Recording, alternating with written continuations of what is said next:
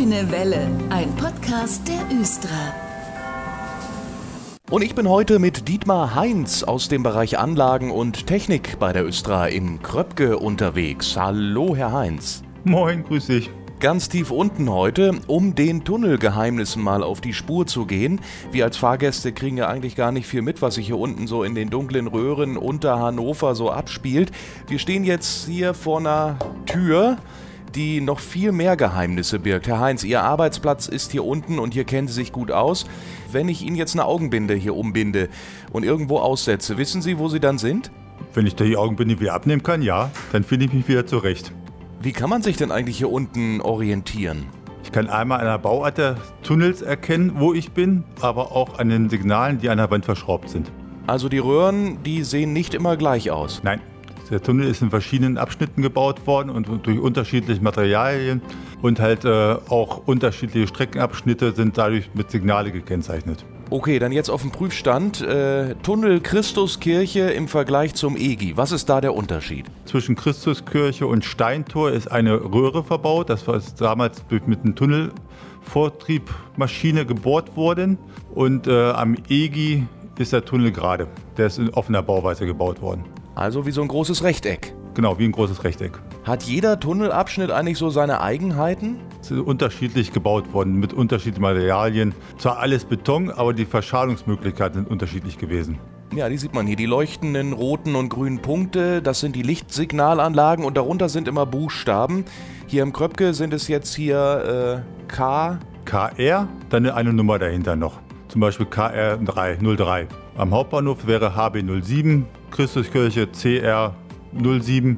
Danach kann sich der Fahrer dann auch mit der Leitstelle verständigen, in welchem Bereich er gerade ist. Wie sozusagen auf der Autobahn die Kilometerzahlen, äh, diese kleinen blauen Schilder immer. Macht Sinn.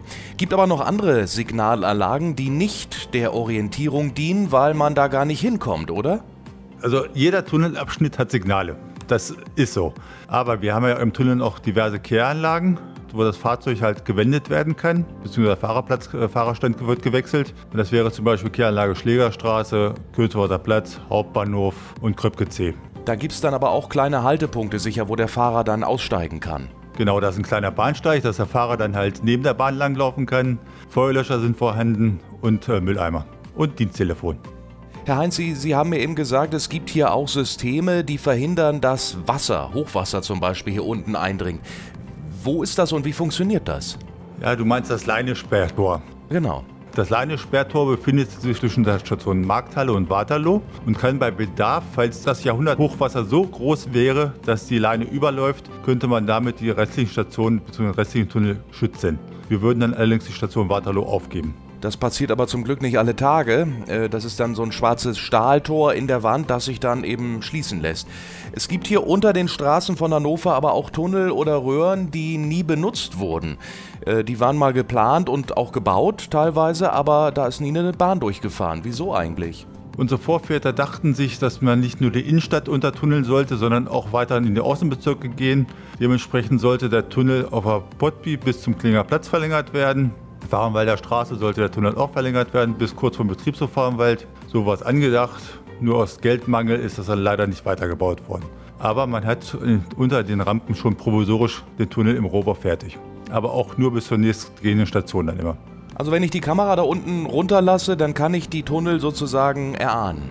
Unter der Rampe Hammersteinstraße kann man in den gesperrten Bereich reingehen mit, mit unseren Schlüsseln und dann kann man den Tunnel im Rohbau erkennen bis zur äh, Station Lotzigstraße. Ja, es gibt noch mehr solche Rohbauten, zum Beispiel am Steintor. Da hat man früher ja auch schon etwas weiter gedacht als geplant. Äh, dann war plötzlich Schluss. Der Tunnel war auch immer wieder mal im Gespräch. Unter der Station Steintor wurde der Tunnel im Rohbau schon fertiggestellt, sodass man, falls die D-Linie gebaut werden würde, die Station nicht angreifen muss. Also gibt es da eine, sozusagen eine Station unter der Station, aber die hat keinerlei Verbindung. Genau.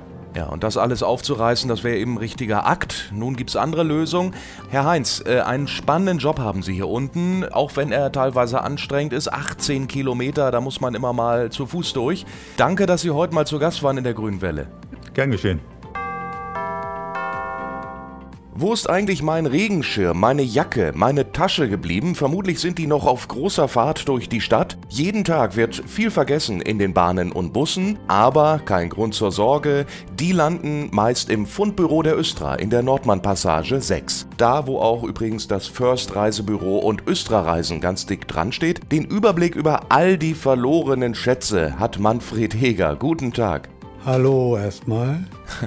Herr Heger, Sie haben hier ganz schön viel rumliegen, wenn ich das mal so sagen darf.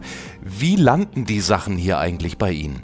Passiert folgendes, und zwar am Endpunkt geht der Busfahrer oder der Stadtbahnfahrer immer durch den Bus oder durch die Stadtbahn durch, guckt nach, ob da etwas liegt. Und wenn da irgendwas gefunden wird, nimmt er das mit. Das geht dann zu den Betriebshöfen über Nacht oder übers Wochenende, es kommt drauf an wann. Und wir kriegen das meistens immer einen Tag später angeliefert. Es kann natürlich auch passieren, dass ein Fahrgast irgendwas findet, der bringt das zum Fahrer hin oder draußen an der Haltestelle. Jetzt ist der neue Schirm weg, vergessen in der Bahn und dann komme ich mit Ihnen zu einer Vermisstenmeldung oder wie läuft das ab? Also man müsste da schon mal so ein bisschen terminlich nachfragen, wann das passiert ist, wo das passiert ist und was genau passiert ist. Also welcher Regenschirm, welche Farbe, welche Größe, war das ein kleinerer Regenschirm, war das ein Stockschirm oder halt ein kleiner Knirps. Also ich kann dann direkt zu Ihnen in die Nordmann-Passage kommen, aber online geht das glaube ich auch, ne? Genau, wir haben auch ein Online-Fundbüro. Sie können telefonisch hier anrufen, sich erkundigen.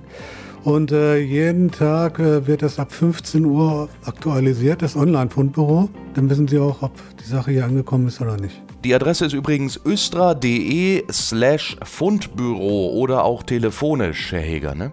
Das ist die 0511 1668 5080. Von 10 bis 18.30 Uhr ist das Fundbüro der Östra immer erreichbar und auch geöffnet. Also, liebe Hannoveraner, es besteht Hoffnung. Einfach mal nachfragen im Fundbüro hier.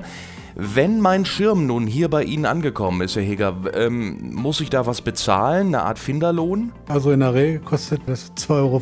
Das ist bei uns hier so eine Standardgebühr. Ja, und dann können Sie das mitnehmen. Wenn das ein iPhone ist oder ein Schlüssel, den Sie verloren haben, dann müssten Sie irgendwie Ihren Personalausweis vorzeigen, damit wir die Adresse dann notieren können. Und beim Handy ist es halt so, da müssten Sie auch vorher das Ding freischalten. Naja, das versteht sich ja von selbst, sonst kann da ja jeder herkommen. Wenn Sie jetzt irgendwo was finden, wo die Kontaktdaten draufstehen, Portemonnaie zum Beispiel, rufen Sie dann auch an? Das läuft folgendermaßen ab, wenn Ihre Personalien ersichtbar sind, dann bekommen Sie von uns eine Benachrichtigungskarte. Falls Ihre Telefonnummer da irgendwo drin steht, außer bei irgendwelchen Visitenkarten, da rufen wir nicht jede Visitenkarte an. Dann würden wir Sie auch telefonisch kontaktieren. Was ein Service. Wie viele Fundstücke landen hier eigentlich so im Jahr? Also im Jahr sind das 15.000. Täglich äh, ist das äh, saisonal unterschiedlich, weil im Winter kommen doch mehr Handschuhe und äh, Mützen an, wie man sich das überhaupt, äh, überhaupt nicht vorstellen kann, in Massen. Deswegen wird es im Winter meistens mehr. Und im Sommer, wenn Ferien sind, wo die Schulkinder ihre Sportbeutel nicht vergessen können oder ihre Rucksäcke von der Schule, da wird es etwas weniger. Aber der Hauptrenner ist jährlich halt die Regenschirme, wenn es regnet, ne? Das kann ich mir vorstellen. Ein gern vergessenes Stück sieht man ja auch hier, Schirm an Schirm. Der schwarze da drüben, der sieht ganz schick aus. Holt die überhaupt jemand ab? Weil die gibt es ja eigentlich schon recht günstig, die Schirme, ab 2,50. Na gut, äh, für 2,50 gibt es sie nicht mehr, die sind schon teurer geworden. Kosten jetzt 2,99. genau. Manche sind aber schon ein bisschen teurer. Manche kosten noch 3,49. Schirm beiseite. Äh, 15.000 Pfundsachen liegen hier insgesamt. Ähm, wird dann viel abgeholt? Leider nicht, muss man dazu sagen, weil hier werden nur so um die 20 Prozent abgeholt. In der Regel. Das kann sich auch täglich variieren, vor Weihnachten zum Beispiel, wenn die Geschenke liegen gelassen werden. Dann ist die, die äh, Abholzahl schon etwas höher. Ne? Und was passiert dann mit den anderen 80 Prozent? Die anderen 80 Prozent, die werden dann versteigert, weil sie versteigerbar sind. Die nächste Versteigerung ist am 25.04.2022 geplant. Ah ja, da kann man dann also fleißig mitbieten, vielleicht nur das ein oder andere Schnäppchen machen. Auf östra.de slash Fundbüro stehen dann auch übrigens immer die aktuellen Termine der Versteigerung. Was wird denn eigentlich am meisten verloren? Äh, Ich kann es mir schon denken. Das sind ja unsere berühmten Regenschirme. Nummer zwei, das sind die Handschuhe.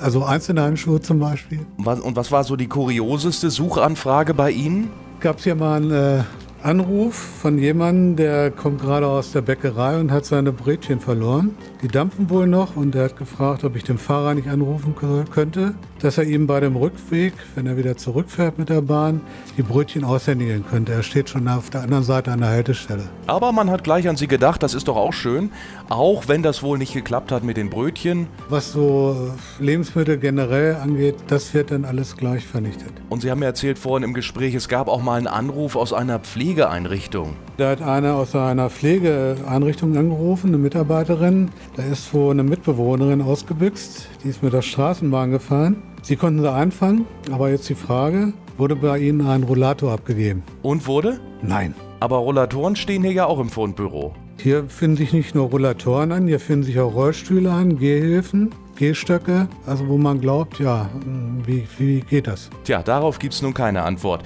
Äh, Herr Heger, es war mir ein Vergnügen, mal bei Ihnen vorbeizuschauen. Es war sehr unterhaltsam. Danke. Gut, bitteschön. Und das war die Grüne Welle für heute. Die nächste Ausgabe gibt's in zwei Wochen wieder. Ich bin Dennis Pumm. Ein schönes Wochenende wünsche ich. Das war der Grüne Welle Podcast. Fragen und Anregungen an podcast.östra.de. Vielen Dank fürs Zuhören und gute Fahrt.